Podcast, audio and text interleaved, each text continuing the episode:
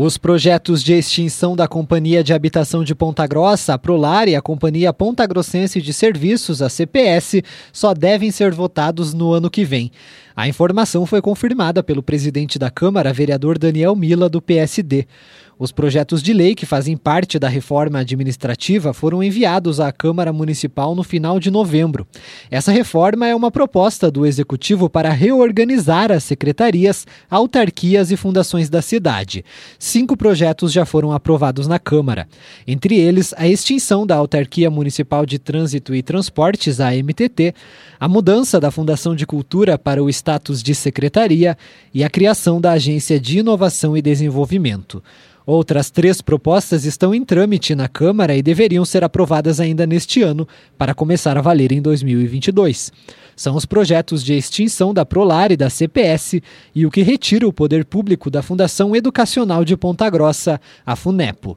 De acordo com o presidente da Câmara, Daniel Mila, os projetos de extinção das companhias já receberam os pareceres das comissões, mas após uma reunião com os vereadores, ele decidiu não colocar em votação nas sessões desta semana. A questão dos projetos é, da CPS, da Prolar, é, nós tivemos uma reunião, os projetos não, não entrarão na, na ordem do dia desta semana ficará somente a apreciação e a discussão dele para o ano que vem. Então, este ano não, nós não trataremos sobre a extinção da CPS e da Prolar.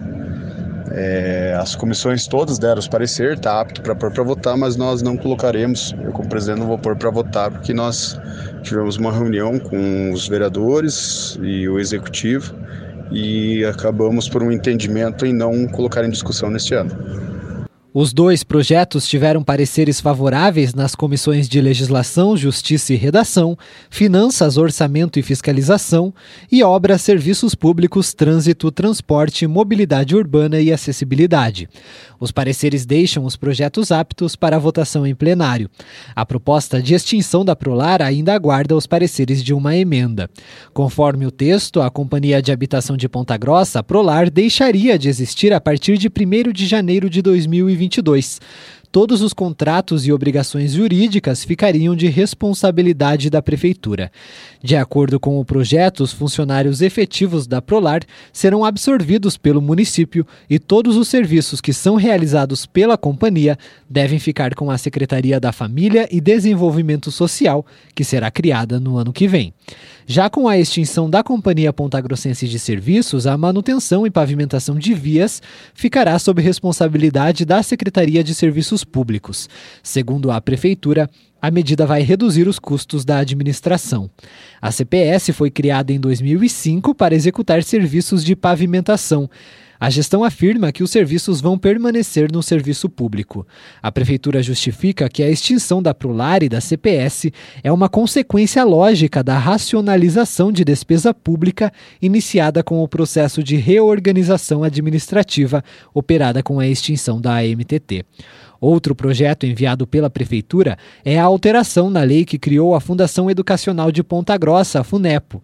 A proposta visa transferir o pessoal contratado por concurso público e comissionado que atua na Fundação para a Prefeitura e retirar o subsídio de manutenção da Fundação.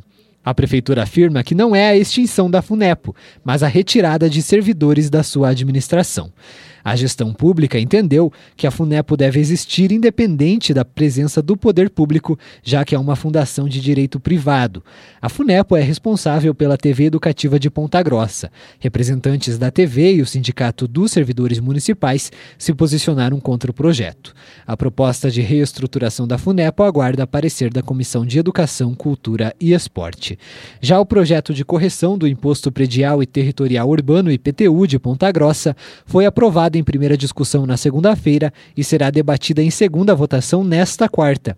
A proposta foi enviada pela Prefeitura na semana passada e prevê a correção da planta genérica de valores para o lançamento do IPTU na cidade. De acordo com a administração, essa atualização não é feita desde 1998.